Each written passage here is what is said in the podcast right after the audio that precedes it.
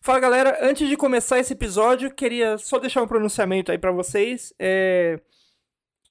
Se vocês estão ouvindo esse episódio aí, logo depois que ele sair, a gente vai estar tá aí é, em semana de eleição, né? Alguns dias antes da eleição.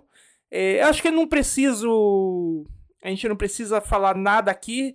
É porque quem escuta o, o Autogol já deve imaginar qual é a nossa posição, a posição minha e do Altarujo nessa eleição, né?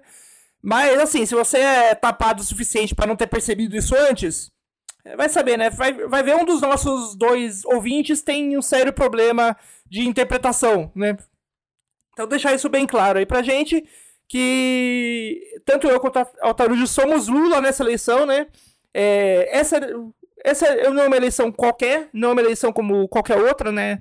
É uma eleição que, mais uma vez, a gente vai ter que escolher entre é, uma possibilidade de democracia, mesmo que uma, seja essa democracia burguesa bem merda que a gente vive hoje, ou a quase certeza de um golpe, né? Um golpe que, de retrocesso que vai nos retroceder a um, um período é, negro da nossa história, um período de ditadura mesmo, e que pode ser e que pode colocar a gente numa posição ainda pior do que na época é, dos naquela época da primeira ditadura dos militares ali na década de 60, porque o mundo é outro e não vejo o é, o Brasil o, o Brasil é, alguém colocando uma nova ditadura no Brasil e o resto do mundo falando simplesmente falando ok e deixando por isso mesmo. Então, tipo, vai, vai ter sanção, vai ter. A,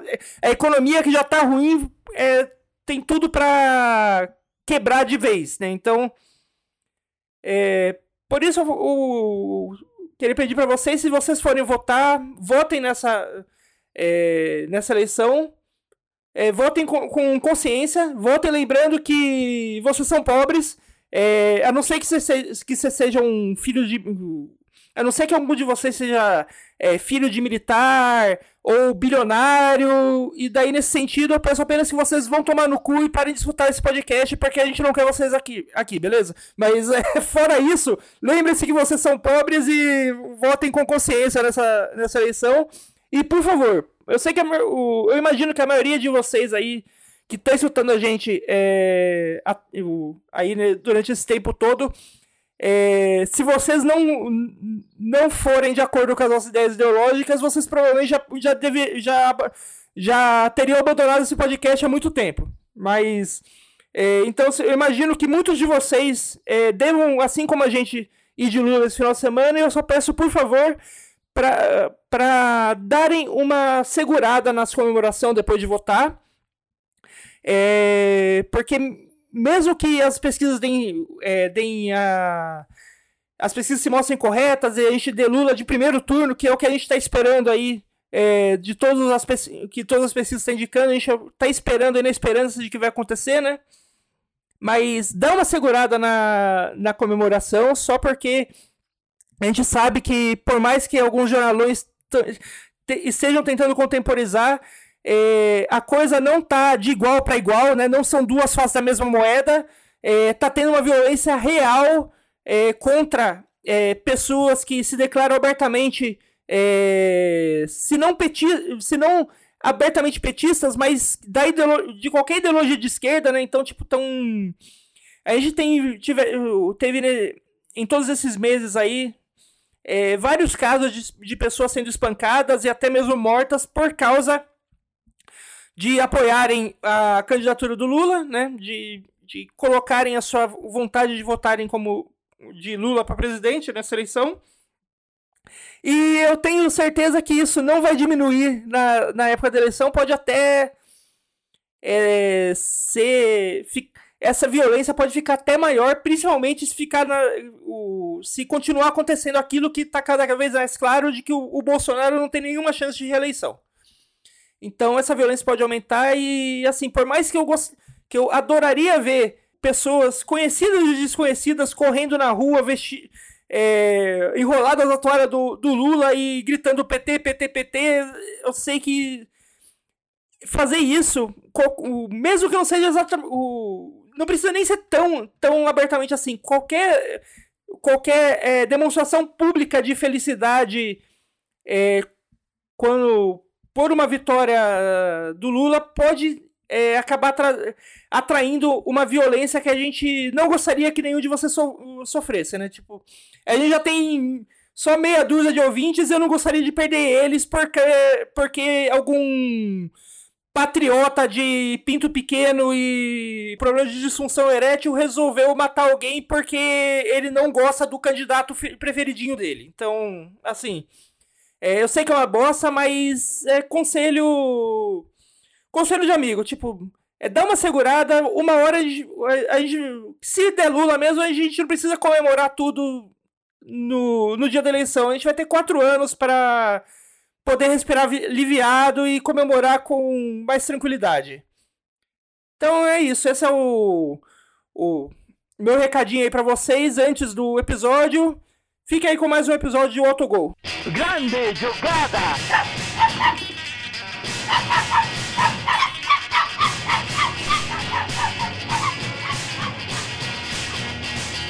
Autogol! Começou! Fala galera, sejam bem-vindos a mais um Autogol, podcast sobre futebol, cultura e tudo que tem ali no meio. Isso. Então, o que, que tem ali no meio? Sei lá, o que, que tem no meio de futebol e cultura? Pessoas, bolas, grama. O Ronaldinho Gaúcho. O Ronaldinho Gaúcho, é. ele tá sempre lá, a gente sabe por quê, mas ele tá sempre lá. Onde é lá? Todo lugar. É. Algum dia o Ronaldinho Gaúcho vai aparecer aqui para fazer gravação, para fazer uma participação no podcast. A gente nem vai saber como ele recebeu o convite, como ele apareceu, mas ele vai estar tá aqui. Tocando tambor. Tocando tambor. Tocando tambor vestido de peruano. que pessoa, é, que figura. É. E estamos aí mais um, um autogol. É, eu sou o Rafael Noia, estou aqui com o meu grande amigo Felipe Atarujo. E como é que como é que você tá, Otarujo? A gente quem, quem percebeu que a gente não soltou o episódio na, na, última, se, na última semana aí é porque o Otarujo teve uns, uns probleminhas de saúde aí, né? A gente não conseguiu gravar. É, se alguém percebeu, cara, deve ter alguém, sei lá, em alguma ditadura do Sudeste Asiático, porque onde algum torturador usa o autogol semanalmente sobre os seus prisioneiros, tá ligado? E nessa semana faltou episódio, falou, ué, Cadê? Cadê esses dois? Não, então, o que aconteceu foi: eu fui ao Morumbi na noite de quinta-feira passada, ver São Paulo Atlético Goianiense, São Paulo passou nos pênaltis, e eu fiquei sem voz depois do jogo por ali 4, 5 dias.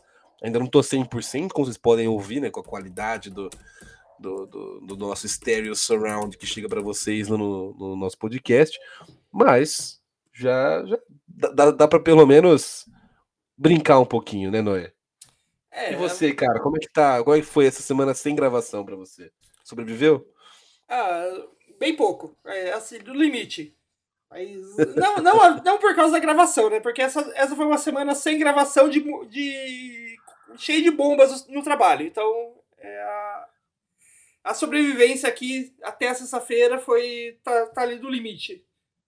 Mas, assim, mas, né? Mas, mas, não são bombas literais, né? Você não trabalha como agente do esquadrão anti-bombas, por exemplo. Porque uma semana realmente teria muito cheia se fosse.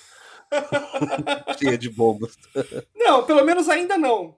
Quem sabe o que o futuro reserva, né? Pois é, carreira de jornalista tá meio. Ou qualquer. Tudo pode acontecer. Formado é... em jornalismo, quarto sargento do batalhão de esquadrão de bombas de agudos, acontece. pode, pode ser. É.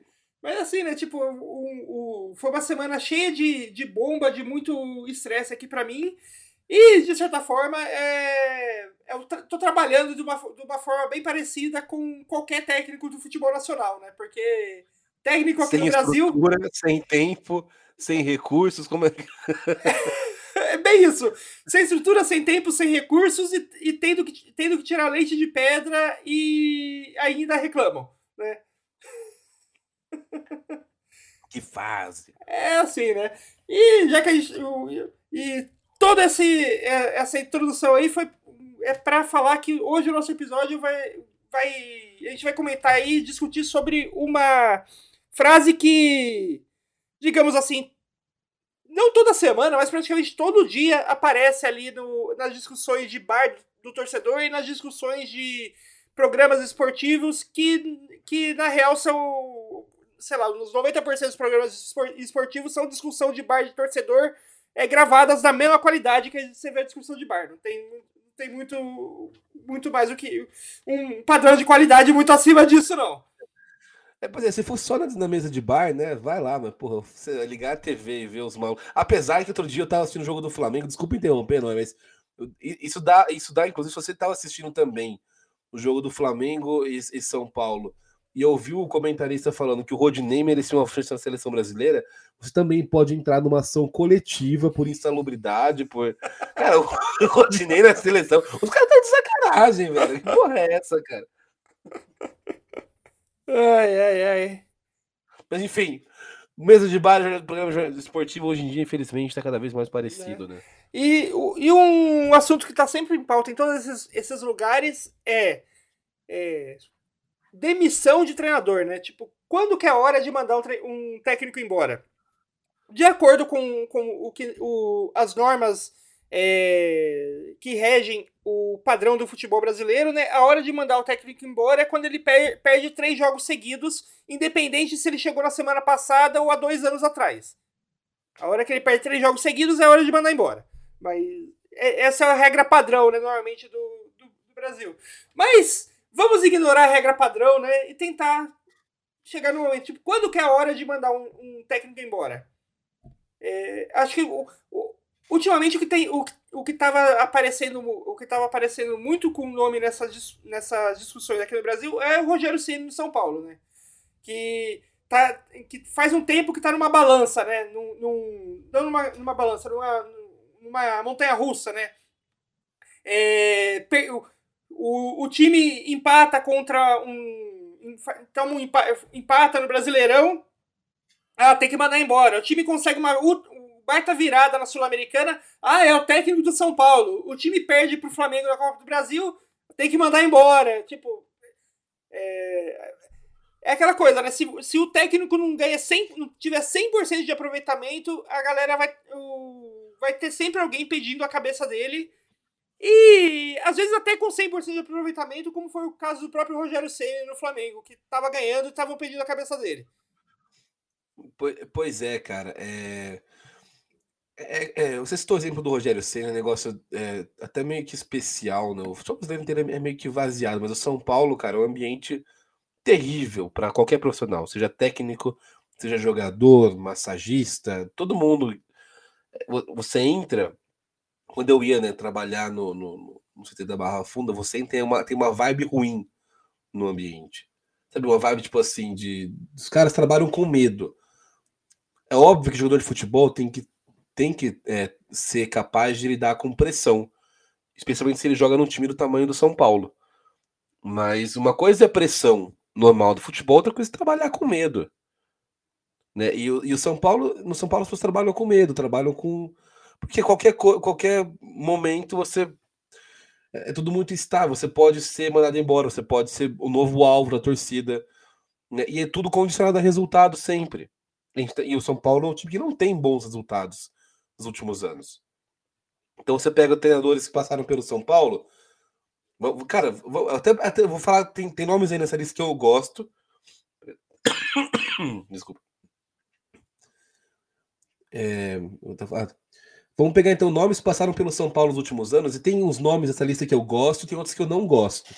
Né? Então, por exemplo, o Cuca é um cara que eu não, não sou muito fã do estilo dele de jogo, da pessoa Cuca por várias coisas que a gente já sabe. Mas é, o, o, o, Cuca foi campeão brasileiro do Atlético Mineiro, foi campeão brasileiro do Palmeiras, isso só para falar nos últimos aí 5, 6 anos. E passou pelo São Paulo, não ganhou. Dorival Júnior é o técnico da vez agora no Brasil, né? Porque ele é o, o líder do brasileiro. Perdão, não, finalista da Libertadores, finalista da, da Copa do Brasil. O Flamengo joga hoje o melhor futebol do país. Passou pelo São Paulo também e quase foi rebaixado. Né? O São Paulo teve Murici Ramalho, teve Juan Carlos Osório, São Paulo teve Edgardo Bausa, o São Paulo teve É, Fernando Diniz, que também tá com o time badalado no Fluminense. Otávio, porque ontem perdeu, então deixou de ser badalado, né? É, todos os técnicos que estão em alta passaram pelo São Paulo. Só o Abel Ferreira que não passou e o Felipão. E passaram por São Paulo recentemente. Não estou falando de 2005, 2008, não, estou falando dos últimos 5, 6 anos. E aí você pega o, o, os jogadores também, né? Os jogadores que ganham títulos em todos os times, menos o São Paulo. Aí eu pergunto, onde é que está o problema, Noia? É técnico? É jogador? Ou é o São Paulo? É óbvio que é o São Paulo. E não muda e, e, e, continua com as mesmas práticas essa diretoria do São Paulo, até um, até um pouco pior, porque eles são meio influencers na, nas redes sociais, então tem, tem defensores, né, tem, tem fãs, uma fanbase de presidente de clube é um negócio novo para mim também. E assim, cara, o futuro a, a longo prazo, é, você não, não dá para imaginar o, o, São Paulo como instituição se reerguendo. Pode, se, se conseguir ter bastante bons resultados, como está tendo agora com o Rogério Ceni, e segurar um, um técnico por mais tempo, pode brigar por um título, pode beliscar uma Sul-Americana, ganhar um Paulistão de vez em quando, mas nunca vai voltar a ser um clube competitivo. Sempre. Porque é um clube hoje amador, enquanto você tem é, clubes fazendo gestão profissional no Brasil. É, e assim, você tem. Ah, yeah, eu falei de todos, eu não falei do Rogério Ceni. O Rogério Ceni é, tem acho que oito títulos em cinco anos de carreira. Né, onde que tá o problema? O problema não é, não é o Rogério Ceni, pô. Já mostrou que é um ótimo treinador. Então a gente tem essa tendência de ah, tem que mandar embora, tem que não sei o quê. E no caso do Rogério Ceni, se ele não ganha o Atlético Goianiense, se ele perde nos pênaltis, vamos pensar assim, fe, fe, fe, ganhou de 2 a 0 né, perdeu nos pênaltis. Então, o último, o último lance do Galopo não entra, depois o, o Atlético elimina o São Paulo nos pênaltis. E e aí depois empata com o Corinthians e perde para o Flamengo, um jogo que era uma derrota super natural, já o Flamengo é bastante superior ao São Paulo. O Rogério deve ter, deve ter demitido agora depois do jogo do Flamengo na quarta-feira. Ou seja, é, é, um jogo que define se o cara, tipo, é um resultado, não é nem um jogo, é um resultado de um jogo que define se o cara vai ficar ou não. Isso é amadorismo. Isso me lembra que o Palmeiras fez em 2015. O Palmeiras em 2015 estava cambaleando o segundo semestre inteiro. Chegou na final da Copa do Brasil aos trancos e barrancos. Um trabalho ruim do Marcelo Oliveira. Era para você encerrar o ano ali e falar: olha, Marcelo, muito obrigado. É, mas né, vamos, vamos acabar aqui. Independente de ganhar ou não ganhar a Copa do Brasil contra o Santos. Mas o que acontece no Brasil? Se ganha, continua. Se perde, sai. Não dá para ser assim, cara. Não dá para você não ter projeto, não, não saber o que você quer da sua vida, basear no resultado de um jogo, de pênaltis. Aí, o Palmeiras começou 2016 com o Marcelo Oliveira, teve que trocar de treinador em abril. Né, é, é, em março, abril, nem lembro quando que foi que trocou o Marcelo, Marcelo Oliveira. Acho que foi em abril mesmo. E né, porque não tem planejamento? Porque um jogo, uma vitória nos pênaltis definiu o começo do ano inteiro do, do, do, clube. Isso não pode acontecer.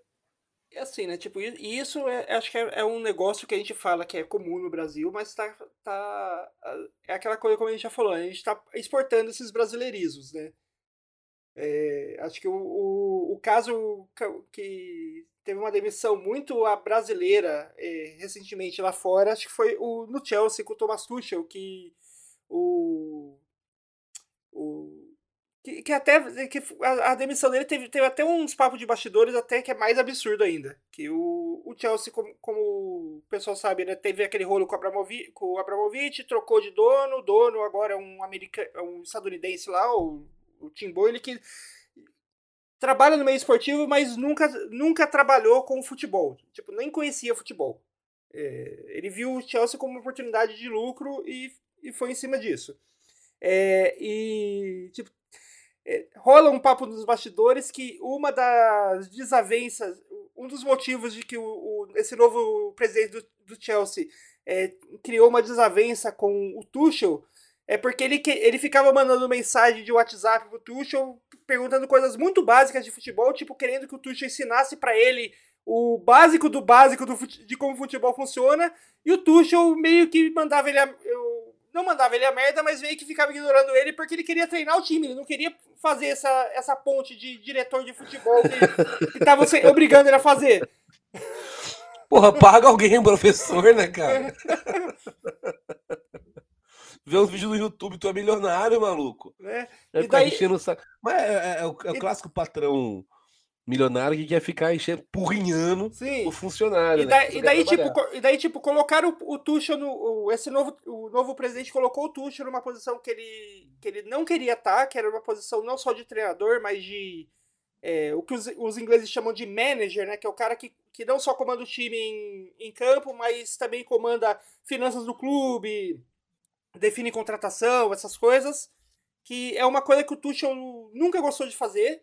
É, de, o Tuchel sempre deu entrevistas é, na época do Abramovich é, elogiando a infraestrutura do clube porque ele podia fazer aquilo que ele, que ele realmente gostava de fazer e, e, que era bom, que era simplesmente treinar o time e não pensar em mais nada, focar apenas em jogos e em treinar o time. E, daí então, tipo, o, esse novo dono colocou um monte de, de tarefa a mais nas costas dele, é, definiu contratações e vendas de jogador a partir daquilo que o Tuchel passou para ele.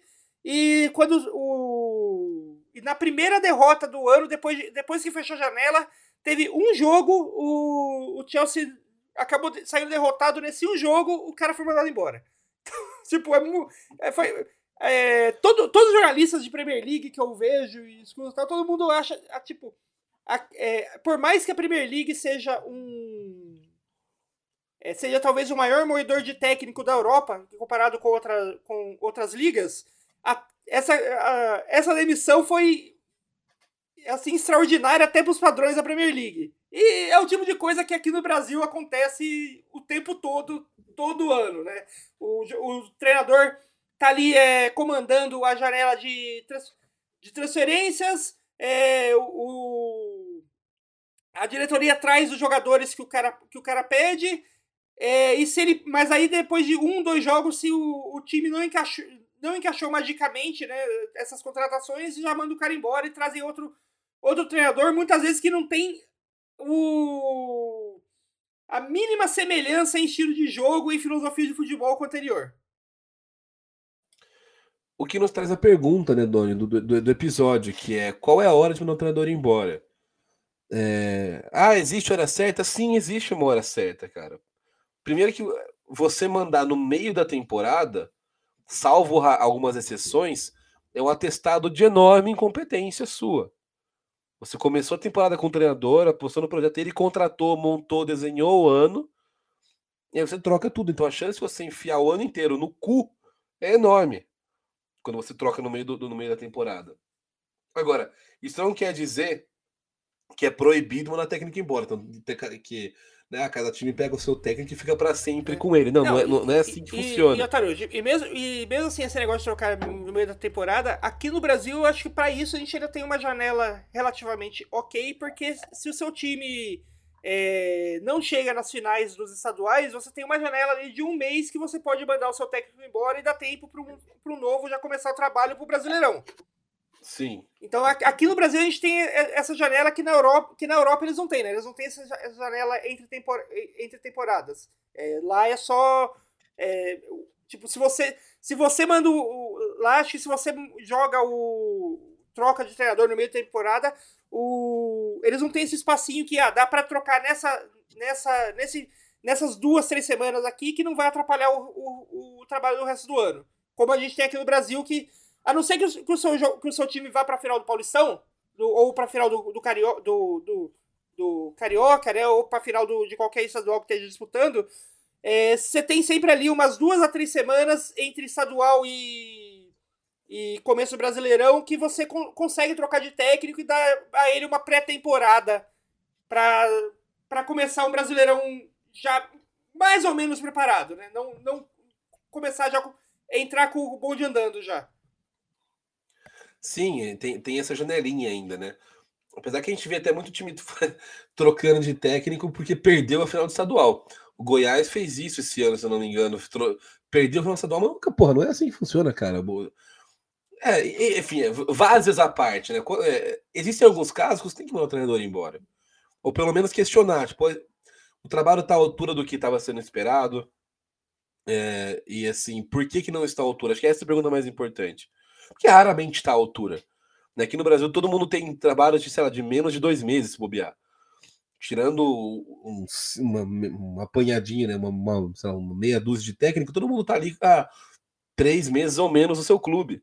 Então é tipo, é óbvio que não é o que se esperava, porque não tem como entregar o que se espera né, do, do, tão rápido, em três meses. É, é muito absurdo essa, essa, essa ilusão, essa noção que a gente tem em relação ao tempo no futebol.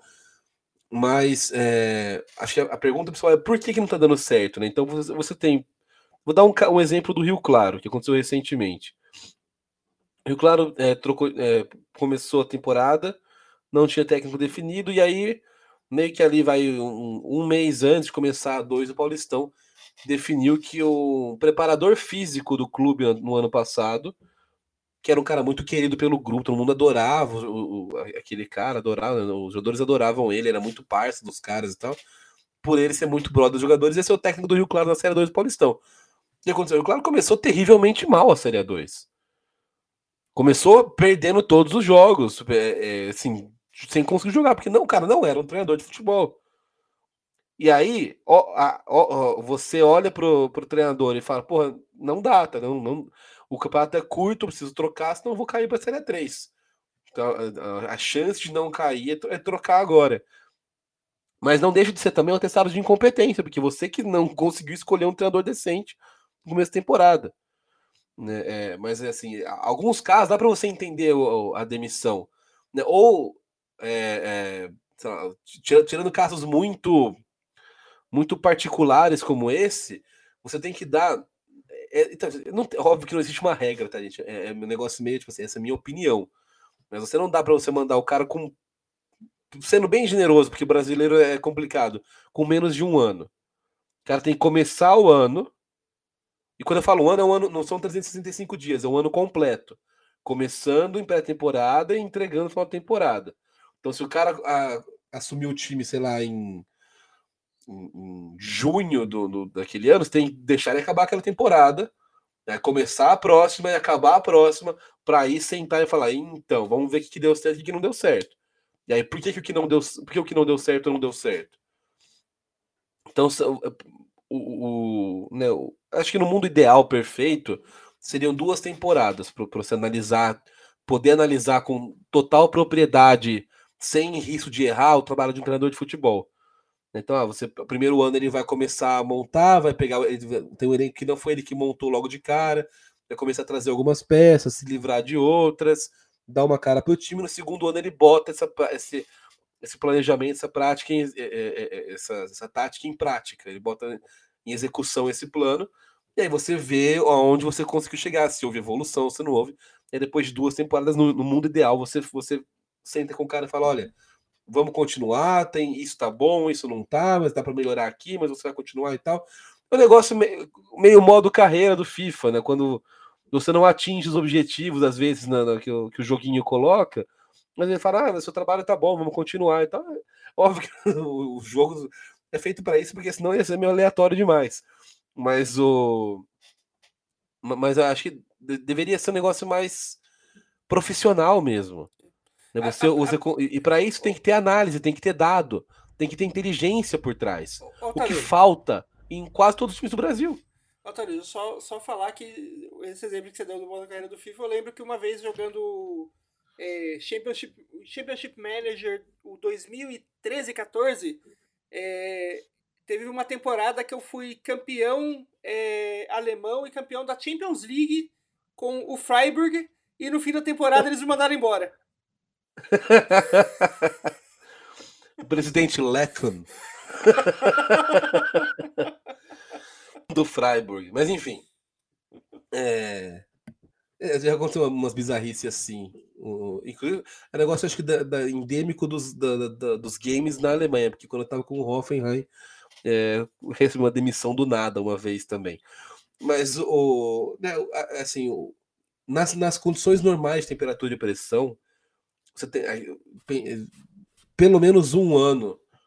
Um cara começando em janeiro, contratando os jogadores que ele quer, dispensando os jogadores que ele quer. E aí no final daquele ano você vai sentar e falar: olha, tem futuro isso aqui? Não tem. Então, tchau. Uhum. É claro. Eu acho que. Sim, é, eu, eu, acho, assim, que, tipo, acho assim, tipo, eu acho que claro que há exceções, porque a, pra ver uma regra tem que ver exceções, e, e, mas as exceções tem que ser algo muito claro. Tipo, é um, seria algo do tipo, sei lá, com o elenco atual do Flamengo ou o elenco atual do, do Palmeiras, que são times que estão muito acima do, dos, dos outros concorrentes em qualidade de elenco, é, chegar, chegar ali na. É, você tem ali. Metade do Brasileirão já passou e o seu time tá na, na zona. E o time tá na zona de rebaixamento. Aí, tipo, acho que vale, tipo, dar, dar uma brecada aqui.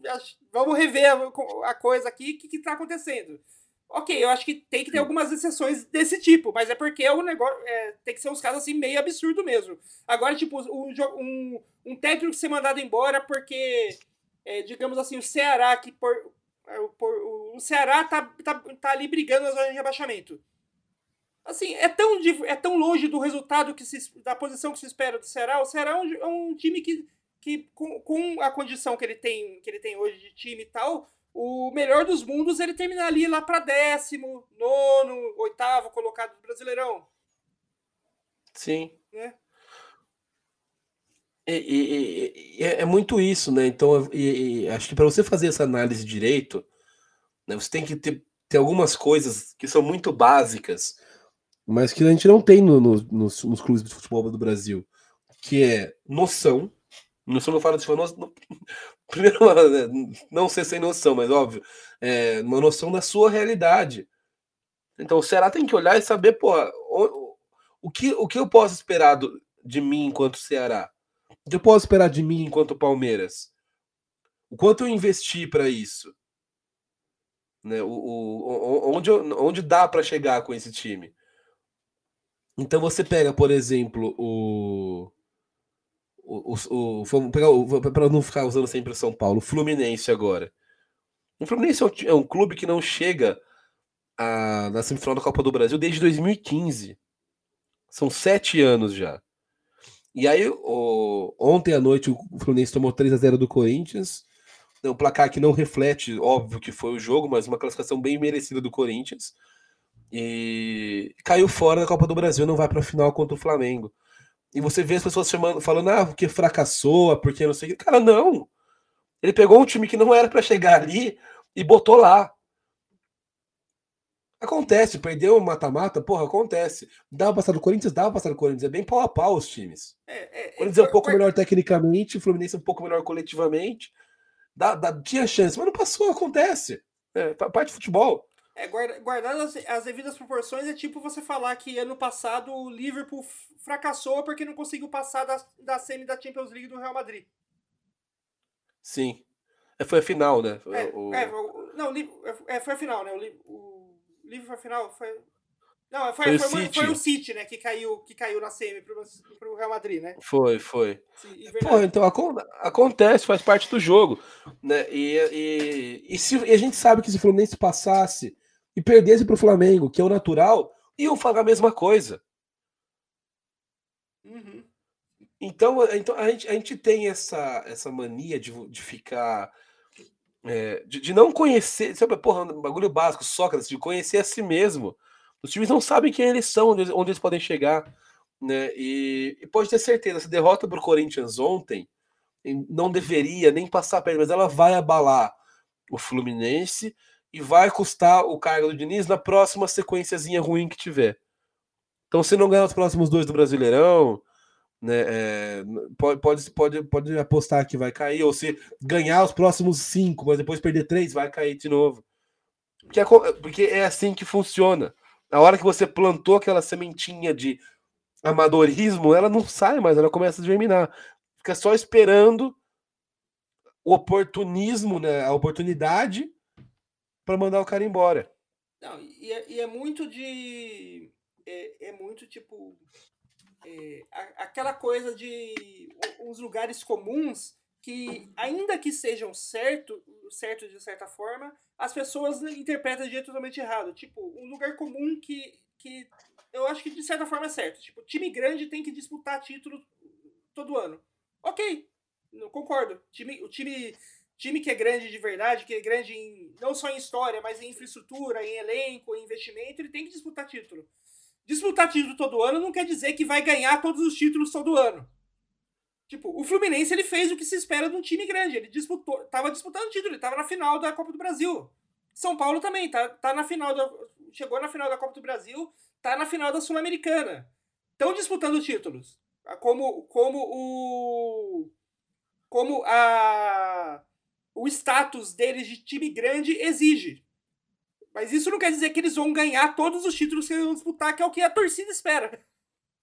Tipo, Sim. Parece que, parece que quando o, seu, o time do coração chega, o time que você torce chega ali para uma disputa de mata-mata, ou seja for, parece que não tem, tem, não tem adversário. O adversário é o Ibis. O, o, seu time tem a obrigação de ganhar. Não, muitas vezes é adversário do mesmo nível, até melhor que você.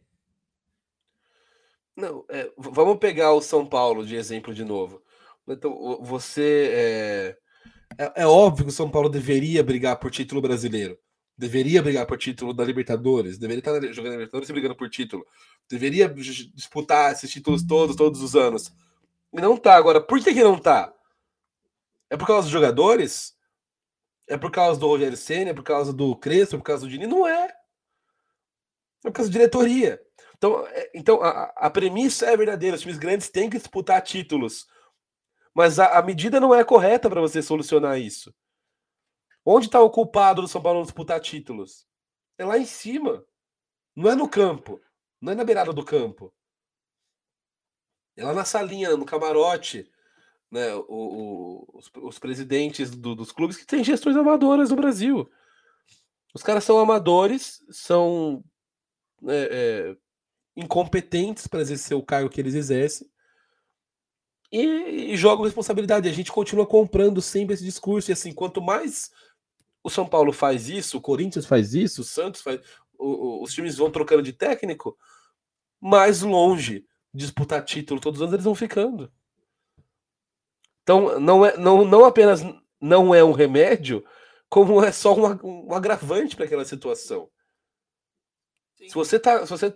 Porra, tô, olhei pro meu clube e falei assim: não, tô há alguns anos sem disputar, tô sem. Tô, não tô onde eu queria estar nesse momento né, o, o, eu vou, ter, vou trazer um cara que eu acho que pode me levar para esse momento no longo prazo, porque as coisas não vão acontecer do dia para noite.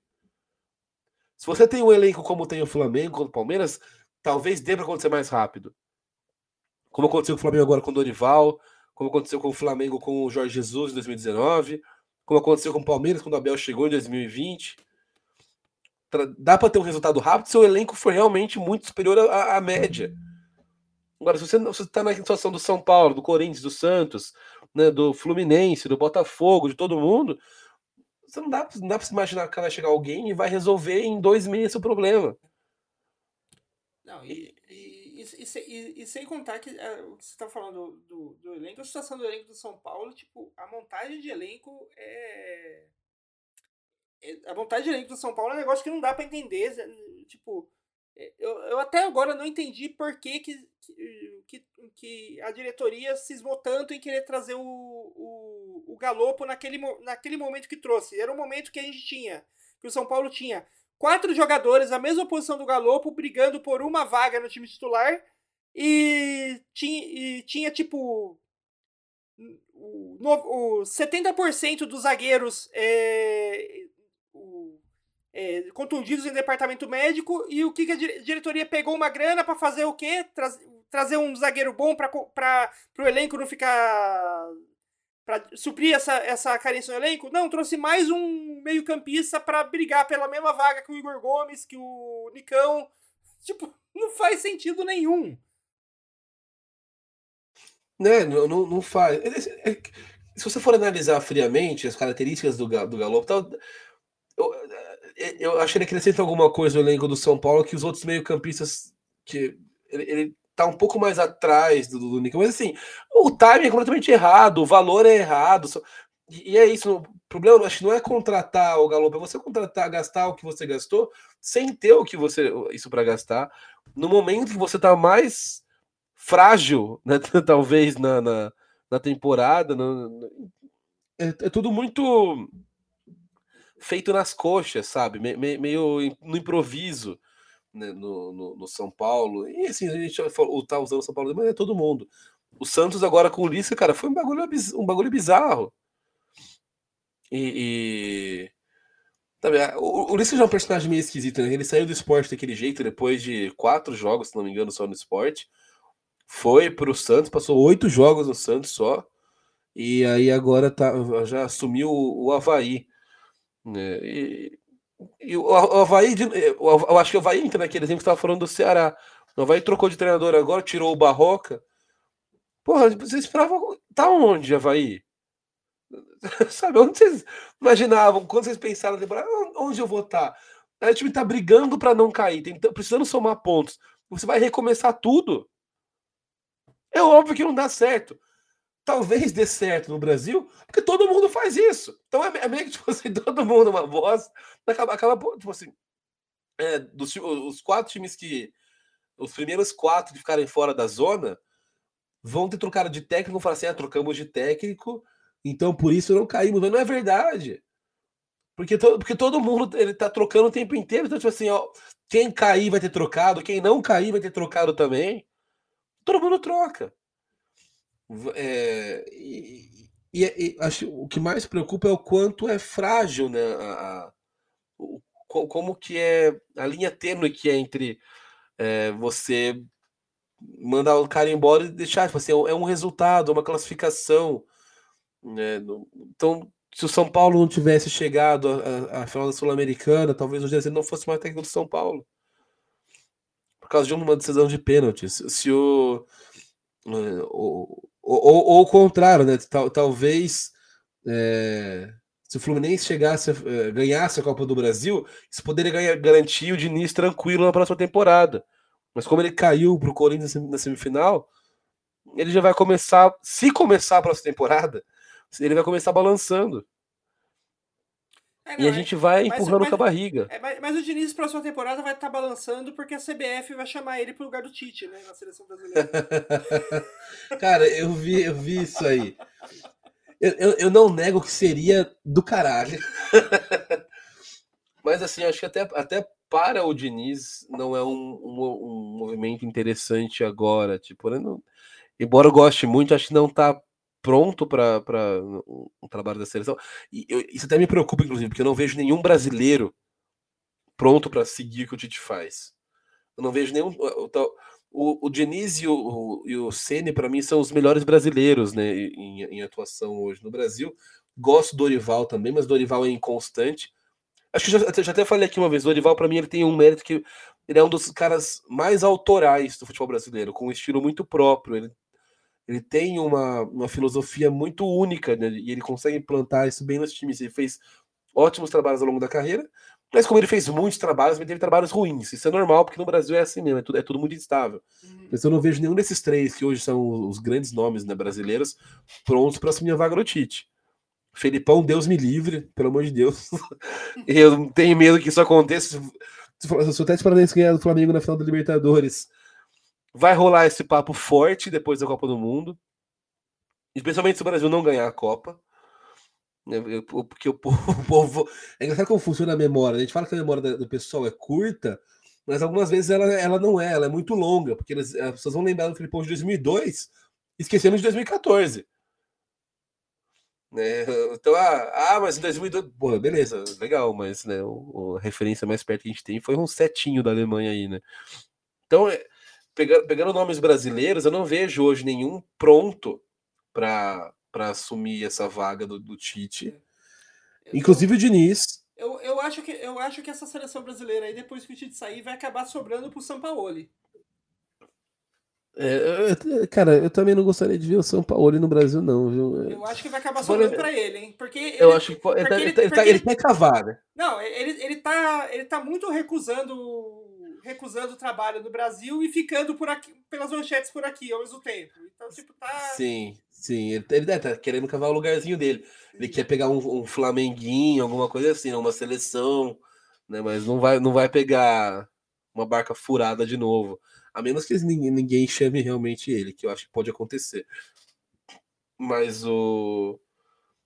Sei lá, cara, o, o, eu, eu tenho um pouco de preocupação com esse negócio da seleção brasileira, e assim, isso é muito reflexo de todo esse contexto que a gente está falando. Um lugar onde não tem trabalho para desenvolver treinador, que não consegue evoluir como profissional. Né? Como, como tipo assim, é, qual, qual, a possibilidade do. Pegando o Dorival agora, por exemplo, que está num momento foda no Flamengo. Quais foram as chances que o cara teve de se desenvolver ao longo da carreira dele? Nenhuma. Porque todo lugar que ele vai, mandam ele embora numa, depois de um, um, ano no máximo, um ano e dois meses.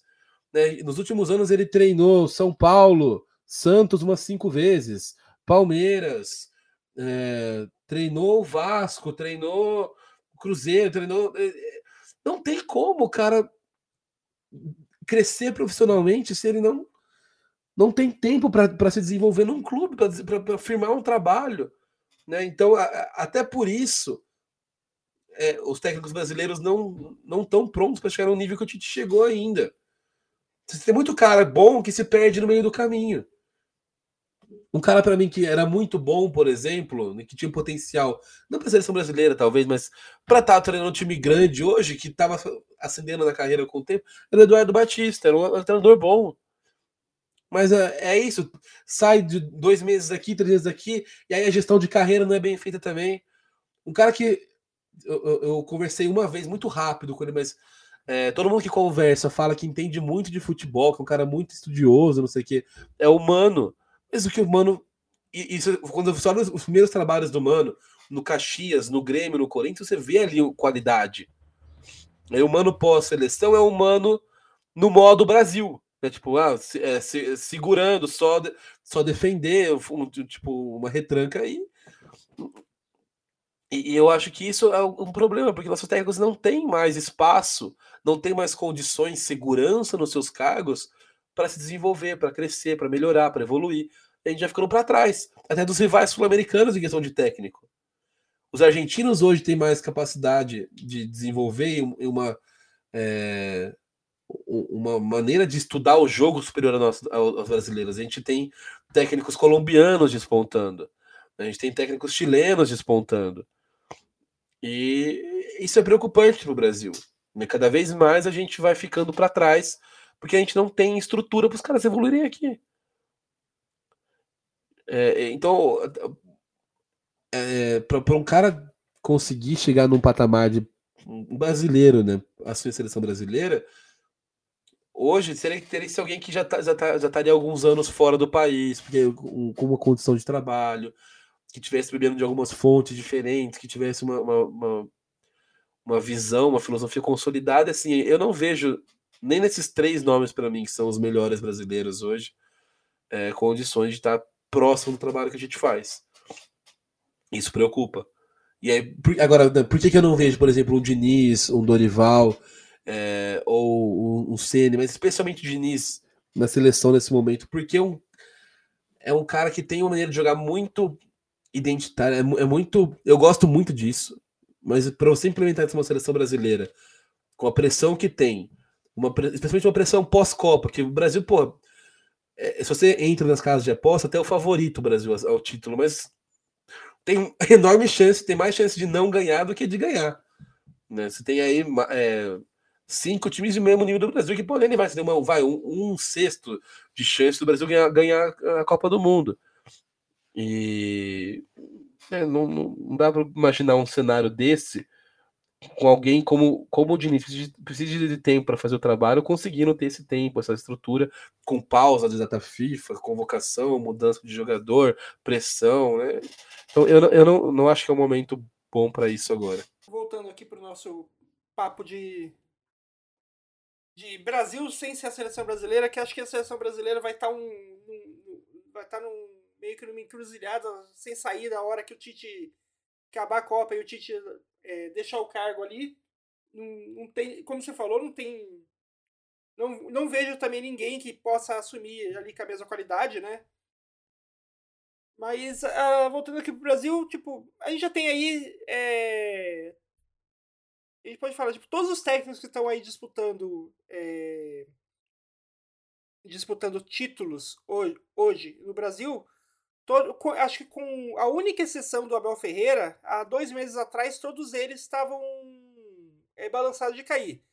Até o, Dori, o Dorival Júnior, que o Dorival, o Dorival ele encaixou bem o esquema dele no Flamengo. O Flamengo tá jogando baita futebol, mas as primeiras duas semanas foi tipo o primeiro jogo que ele assumiu o Flamengo, que o Flamengo não vem, que o Flamengo continuou jogando ruim. Mal já, já tinha gente querendo que o Dorival fosse, fosse mandado embora porque ele não, ele não teve um bom jogo de estreia. Tipo, ele, ele teve, sei lá, acho que uma semana ou menos de trabalho e estreou no, no jogo que não foi bem, porque né, não, não teve tempo. E já, já, tinha gente, já tinha gente pedindo a cabeça dele no, na mídia e entre torcedores. Tipo, como mudar essa cultura? De que essa cultura de que os times têm que, têm que ganhar 100% das vezes e qualquer derrota é para é é pedir cabeça de técnico. É, é, é, é, meio. Não, e, e, a gente fala que. Eu falo que é cultura mesmo, porque não é só tipo o torcedor que faz isso. Tem muita imprensa que faz isso. Né? Exato, exato. É, é, todo, todo um ambiente que é contaminado por, essa, por esse resultadismo doente, né? Que, que a gente vê no, no, no futebol. É, é, e, e, o que mais preocupa, né? Pô, torcedor que, que é passional normal, faz parte. O mundo inteiro tem. O não é obrigado a ser especialista em futebol. Jornalista esportivo, um pouco mais problemático, mas é, dá para passar. Agora, quando o cara que trabalha no clube não é não, não entende nada de futebol, é... inclusive no, no, exemplo do Chelsea que a gente estava falando sobre o, o, cara que não entende futebol, mas pô, bota alguém que entende de futebol ali no, no, no comando do clube, né? Porque se você não entende, não faz questão de ter um profissional da área, você vai fazer bobagem, você vai é, faz, mandar embora o treinador à toa. Não estou nem falando que ah, o Graham Potter não é um bom treinador, tem potencial, mas né, o trabalho do estava sendo consolidado. E aí você quer trocar pelo Graham Potter, troca antes da janela. Né? Então é, é coisa básica que a gente vê no Chelsea, mas e muito no Brasil, o, o cara não tem noção de futebol o cara vai, vai nesse senso comum, essa cultura que você falou de ter que mandar, se não ganhou, acabou, não sei o quê. E, sabe, isso no, no meio empresarial, fora do futebol, tem um nome: amadorismo. Quando o cara não é profissional naquilo que ele está fazendo, ele é amador. Agora, por que, que a gente normaliza pessoas amadoras conduzindo futebol profissional? Por que, que é tão, tão normal? Isso também é, é, é, cultural. A gente vê que aceita, ah, é uma, uma zona, ah, é verdade, é uma zona, mas tem que mandar a técnica embora. Porra, não é assim, cara. É, é, aquela coisa, tipo, levanta a pergunta aqui, levanta a questão sem ter qualquer solução, porque como muita, muitas coisas, o, a, assim como a solução, né, para muitas vezes para um clube não é só trocar o técnico, a solução para para mudar, pra gente mudar toda essa cultura não é tipo, ah, muda os presidentes do clube ou transforme, transforme os clubes em clube empresa. Tipo, não, não é, não é só isso, né? Porque como, como a gente a gente vê até clubes que são que, que são regidos como empresa é, tem esse amador acaba tendo esse amadorismo no meio em certas decisões como no caso do Chelsea né que, que eu já citei ali né que foi uma decisão típica de amadora, amador. E não dá para falar que um clube como, como, como o Chelsea, que é um clube de um bilionário que é comandado como uma empresa, é, se espera que tomasse decisões amadoras. Mas ainda toma, porque é, esse tipo de decisão não, não, não é simplesmente é, ligada ao é, a forma como o clube se, a forma como o clube é oficialmente chamado, né? Se é uma gestão é uma gestão comunitária, se é um, um clube empresa, se é um bilionário que manda em tudo e o resto obedece, não importa, tipo é, é, é vai muito além disso, né? E é aquela coisa, tipo, para mudar é aquela coisa de mudar tudo. Tipo, tem, tem, teria, teríamos que, que dar um jeito de de primeiro né, colo colocar é, colocar aquela, aquela sementinha da noção de, de tamanho, né? Tipo, entender que um clube, porque é historicamente grande, não quer dizer que ele tem um elenco que ele atualmente tem. que ele atualmente é, é grande. é, ou que, que ele vai estar tá sempre disputando o título, ou que o elenco dele está pau a pau com os melhores elencos do, daquele, daquele campeonato que ele disputa. Nem sempre isso é verdade, né? E principalmente aqui no Brasil isso muda muito rápido, muito fácil. É, tipo, esse ano, é, esse ano o, o Flamengo, o Palmeiras e o Atlético Mineiro têm elencos muito acima do, do restante do campeonato. Ano que vem isso vai se repetir? Quem sabe? não, não dá para saber, não dá para ter certeza se é, vai, vai se repetir, porque é, aqui é aqui, principalmente o campeonato aqui brasileiro, historicamente é cheio de dinastias que do, que do dia para noite acabam. É o time que ganha que fica ali 3, 4, 5 anos, o melhor do país ganhando tudo e do dia para noite simplesmente de repente tá tipo de disputando o campeonato para é, fugindo do rebaixamento. Então, é, as coisas aqui mudam muito rápido, né? E justamente é por causa de todo esse, esse universo que é amador. É, é amador, né?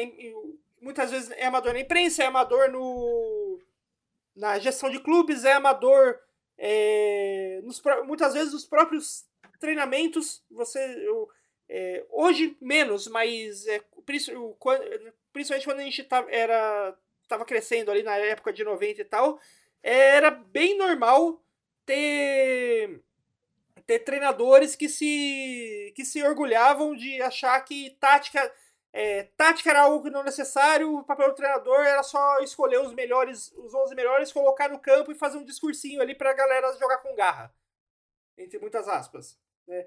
Hoje, hoje em dia isso é bem, esse, isso é bem menor, mas durante muito tempo essa, essa filosofia imperou, né? Essa filosofia de, de treinadores. É, treinadores, acho que o, talvez o mais o mais lendário que dessa filosofia era o Papagel, né? O João Santana. Acho que, acho que era. Ele, ele tá, é um cara que abraça muito essa. essa, essa acho que, é, acho que é, o, é o grande expoente né, desse, desse pensamento. É, então, é, é isso, né? Tipo, é, é, muita coisa que tem que mudar, não, não vai ser algo do dia para noite, não vai e como, como assim como a gente sempre, sempre fala aqui é, de, de mudanças estruturais, é bem possível que essas mudanças nem cheguem a acontecer e a gente só vá só siga, só siga nesse loop de piorando cada vez mais porque não consegue sair dele. Né? Exato, é porque, porque vale, vale ressaltar não é, que o Chelsea é, foi esse caso do Chelsea agora foi uma exceção em uma liga que já é uma exceção na Europa e ainda assim ainda assim chamou chamou muita atenção das pessoas né? tipo, ah, onde já se viu o, o, um clube fazer isso. Aqui é todo mundo, é, é meio que loucura. São poucos, pouquíssimos mesmo. Tipo, contar em uma mão os times que têm uma gestão minimamente profissional de futebol. Não estou nem falando totalmente profissional. Então, acho que é, o, o, o, negócio aqui é o buraco é muito mais embaixo. É, óbvio que não existe, não existe uma solução né, numa solução pronta. Ah, tem que ser clube empresa, tem que ter dono, tem que ter investidor, tem que. Né, não, não tem uma, uma fórmula correta, mas eu vejo com muito bons olhos esse, esse movimento de algumas alguns clubes brasileiros virarem algo mais próximo de empresa. Então você tem né, a SAF do Cruzeiro, o Botafogo, o Vasco, né, e eu acho, eu, ve, eu vejo isso com bons olhos, é, porque não, não porque ah, todos eles vão, vão dar, não, pode, pode ser que muitos deles deem errado, né? Não, como a gente não tem fórmula certa, mas é um caminho um pouco mais mais é, normal, pelo menos para um, um clube perseguir, que não, um pouco menos instável, talvez, né, do, do, do que a, a, gente tem aqui no Brasil. E com o tempo, ao longo prazo, se tiver mais times passando por esse processo, você vai ter mais times conseguindo resultados. Então, de novo, não é todo mundo que virar SAF vai, vai, vai ganhar título, não.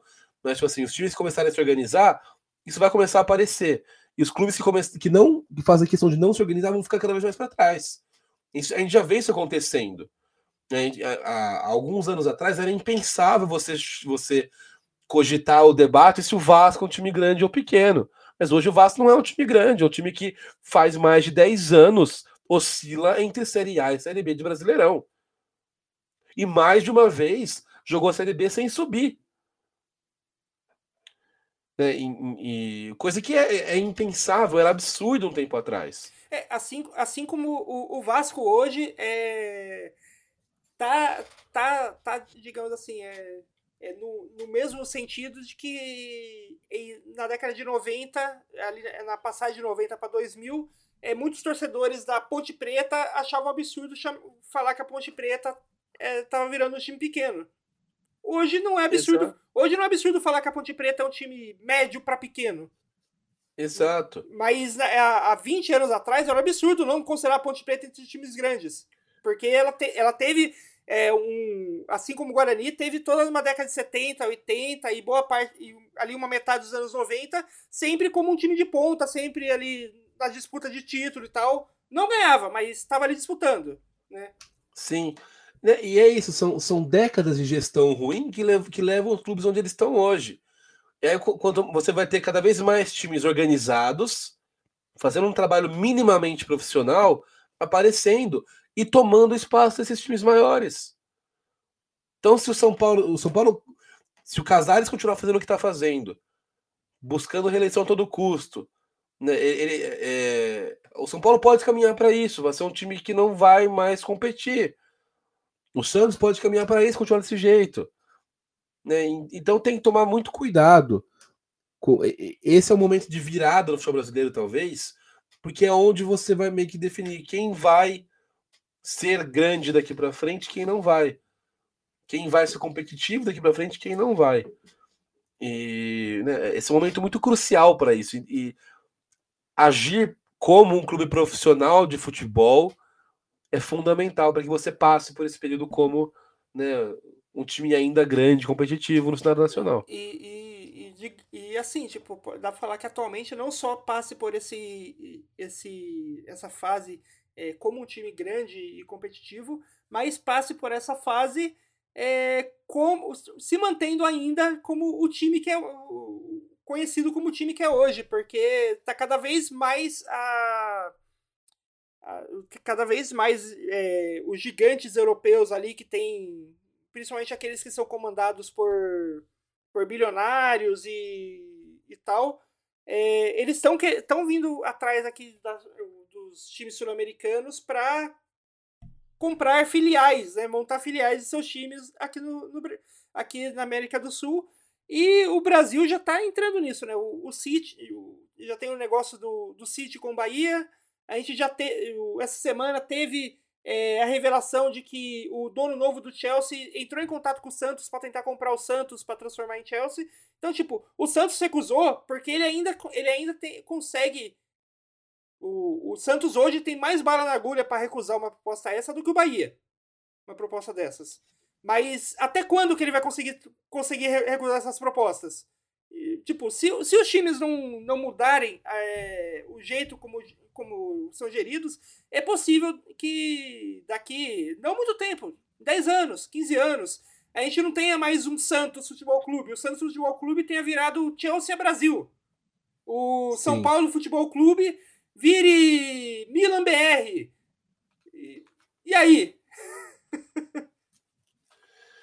Aí, pô, fechar nossas portas, né? Porque é, é, é, dá, dá medo, acho que é, é um cenário extremo, mas não é um negócio absurdo de se pensar realmente, porque né, o a gente falou, pega, pega times do, do campeonato que eles têm hoje, né, que eles estão que eles estão se tornando. Então você acha que se chega uma, uma, uma oferta, por exemplo, não precisa nem pensar num Chelsea BR, mas vamos pensar num clube. No investidor para chamar o Vasco, sabe, de Red Bull Vasco daqui de quatro. Se o Vasco continua nessa mais mais alguns anos, ou cai para, sei lá, pra, cai e fica na Série B por 10, por 5, 10 anos.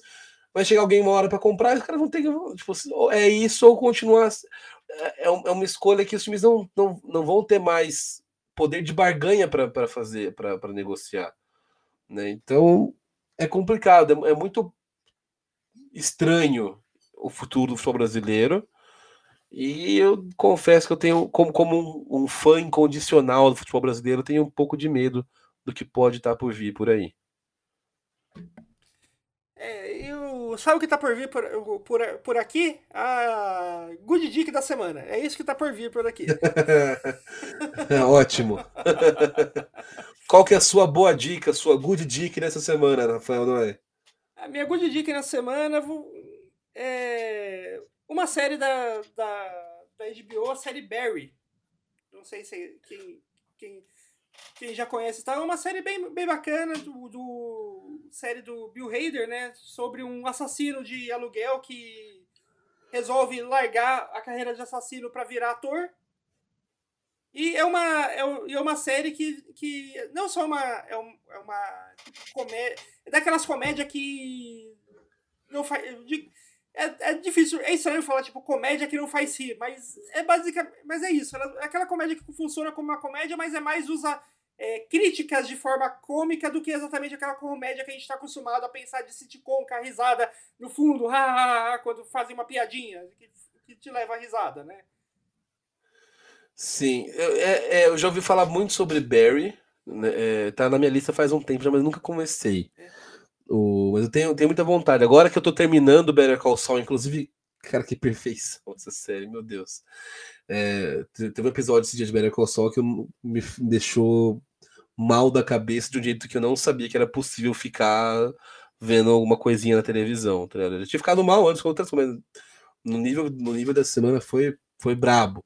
Mas enfim, é, tá, tá, na minha lista Bear. Inclusive, outras good dicks que você trouxe, né, eu acabei vendo, eu, eu terminei o Sandman, achei ótimo. Ó, parabéns pela good dick, tô, sou, agora sou o review da, da, da sua review. né? é, tô, tô assistindo o All We Do in the Shadows, estou gostando bastante também. É bem, bem levinho, bem, bem gostoso de assistir e bem, bem feito, né? O Taika Waititi é um cara muito foda, realmente. Então, tá de parabéns. Né? Só não vou deixar as minha, a minha good dick ser as good dicks do Noia, porque seria muito migué. Mas se você quer uma boa dica e tá ouvindo a gente, realmente é, as dicas do Noia têm sido. Todas, todas que eu experimentei foram com certeza. Inclusive, boneca russa na minha lista também. Eu não sei, e, não sei qual que é. Só, só, só pra fechar, tipo, que Barry tem, teve uma coisa que eu não esperava dele, que dela que foi muito surpreendente, que ela é uma série do tipo que eu, que eu fiquei tipo, nossa, precisa de mais, a gente precisa de mais séries desse tipo na TV. Que são séries com menos de 10 episódios e tudo de meia hora. Nossa, isso é perfeito, cara. É, Criou-se um, um formato, né, de você precisa fazer a, a, as coisas do jeito, né, as séries longas, com episódios longos. Como, como a, gente tá, a gente falou isso quando a gente falou de Stranger Things, né, uhum. porque eles anunciaram, como primeira informação que anunciaram é que era a duração dos episódios, como se isso dissesse alguma coisa. E a galera realmente né, surtou, freak out com, com o bagulho. Meu Deus, episódio de uma hora e cinquenta, cara, foda-se, tem que ser bom. Seja de uma meia hora, um, uma hora e cinquenta, tipo, tem que ser bom episódio. No fim, foi ótimo os episódios de Stranger Things, mas é, não porque ele é comprido, pô, porque ele é bem feito. Tem séries ah, e, que são. E, inclusive, assim, uma série. E, e assim, vamos falar, vamos falar a verdade. Naqueles episódios de Stranger Things, se você cortasse todo o plot da, o plot da Rússia, você conseguia fazer os episódios de 50 minutos clássicos e manter a mesma qualidade. Exato. Não, eu, eu, eu, eu, ia, eu, ia, eu ia sugerir um livro que eu tô lendo, mas eu vou mudar minha já que a gente entrou nesse assunto, vou mudar, mudar minha good dick de hoje para uma série da Amazon Prime que chama Homecoming.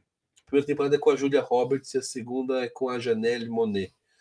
É, mas é, é uma, é uma série muito, muito, muito foda. Uma história muito maneira que prende.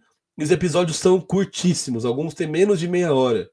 Não é uma série de, de comédia, é uma série tipo assim de meio, meio sci-fi, meio, meio suspense.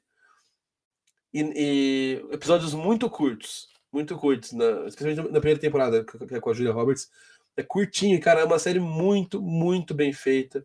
Chama Homecoming.